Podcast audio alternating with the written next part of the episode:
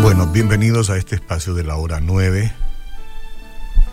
Eh, tendrían, si se puede dejar de hacer lo que se está haciendo, sí se puede, qué bueno sería. Había que marcar este horario como el momento de la pausa de los trabajos en la mañana. Pero por supuesto eso no es fácil, pero para el que quiere y puede.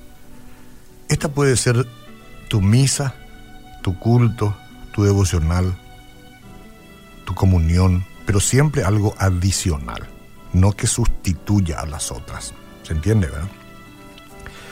Y hablo en estos términos porque a mí me interesa el individuo, la persona como tal.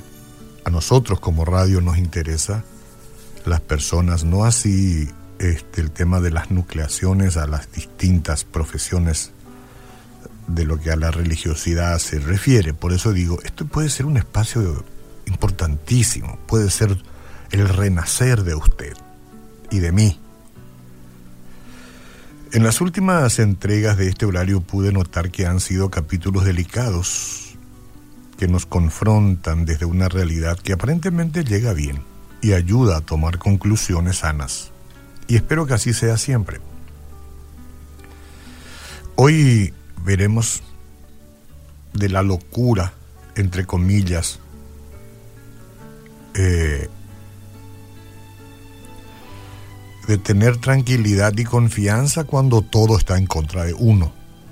Es una locura, entre comillas. Filipenses, por ejemplo, dice, capítulo 1, versículo 12 al 18, de donde se desprende eh, una situación tan especial que debería ayudarnos a entender cómo es la vida.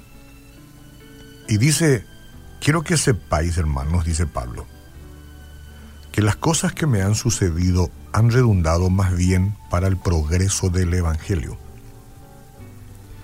De tal manera que mis prisiones se han hecho patentes en Cristo en todo el pretorio y a todos los demás. La mayoría de los hermanos cobrando ánimo en el Señor con mis prisiones se atreven mucho más a hablar la palabra sin temor. Algunos a la verdad predican a Cristo por envidia y contienda, pero otros predican de buena voluntad. Los unos anuncian a Cristo por contención, no sinceramente, pensando añadir aflicción a mis prisiones, pero los otros por amor sabiendo que estoy puesto para la defensa del Evangelio. ¿Qué pues? No obstante, de todas maneras, o por pretexto, o por verdad, Cristo es anunciado, y en esto me gozo y me gozaré aún. Eso es lo que dice la bendita palabra de nuestro Dios. Entonces, mientras estuvo bajo arresto domiciliario, Pablo escribió una carta a los filipenses, que es lo que yo acabo de leer en parte. El apóstol podía recibir visitantes, pero él no podía viajar. A pesar de vivir en una casa, lo más probable es que estuviese encadenado a un soldado romano las 24 horas del día Además, debido a que un juicio podía tardar varios años, él sabía que esa podría ser su condición por el resto de su vida, estar preso siempre, y él sabía eso. Humanamente eso es lo que le esperaba. Entonces, bajo tales circunstancias, Pablo pudo haber pensado pedir al Señor que lo liberara. Después de todo, Dios lo había llamado a predicar, discipular a los creyentes y alcanzar a los gentiles, pero estaba atascado en Roma,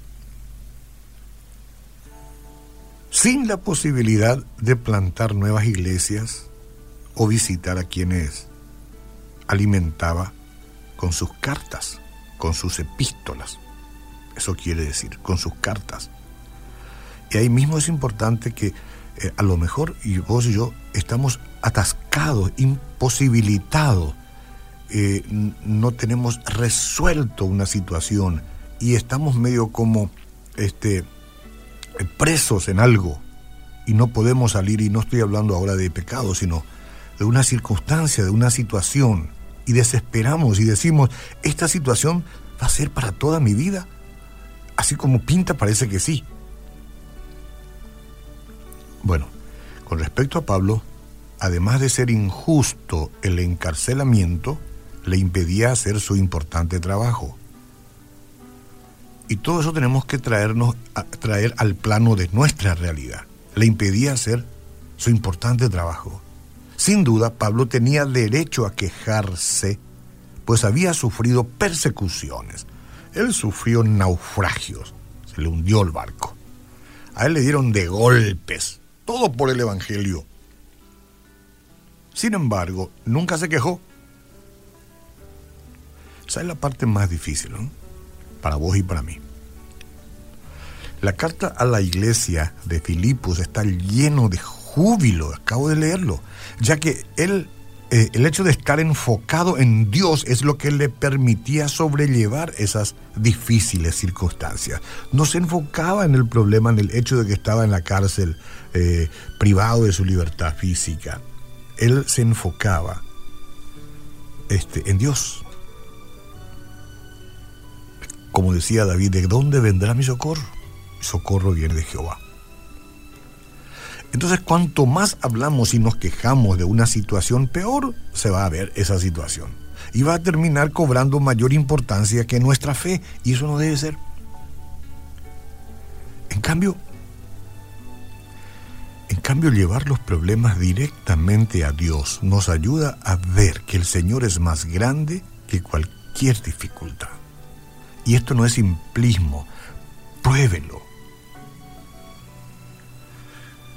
En su poder nos elevamos por encima de la dificultad. La dificultad es real, los problemas son reales. Y que estos crean incomodidad, por supuesto que crean incomodidad. Pero no son ellas nuestro fin. Siempre que pongamos en Dios nuestra confianza y no en la circunstancia. Parece que es una actitud de irresponsabilidad decir, ah, confiaré en Dios y no. Claro que todos tenemos un proceso de hacer las cosas como vienen y como tienen que hacerse. Lo que no es bueno es creer que la circunstancia nos sepultará. Por años, por muchos años y por toda la vida. Dios es Dios y Él sabe cómo y cuándo librar. Los problemas pueden parecer tan grandes y tan difíciles de manejar que van distorsionando nuestra perspectiva. Entonces, amigos todos y hermanos, Dios nos invita a superar nuestras circunstancias como fijando los ojos en Él. Las pruebas de esta vida se achican, se quedan pequeñas cuando las comparamos con lo que puede hacer nuestro misericordioso y poderoso Señor, quien defiende a su pueblo con poder. ¿Has conocido a Cristo? ¿Lo tienes en el corazón? ¿Quieres formar parte de estos que aprenden a confiar en Dios y no a desesperar por los problemas? Pídele perdón por tus pecados y recíbelo hoy. Me arrepiento, Señor, de una vida sin sentido y sin rumbo. Me arrepiento de una vida de temor, de miedo, de desesperación. Me arrepiento de una vida de puro estrés y de depresión. Y vengo a ti que tienes todas las riquezas para darme, conforme sea tu gracia, tu provisión, tu tiempo. Me entrego a ti, Jesús. Te recibo en mi corazón. Amén.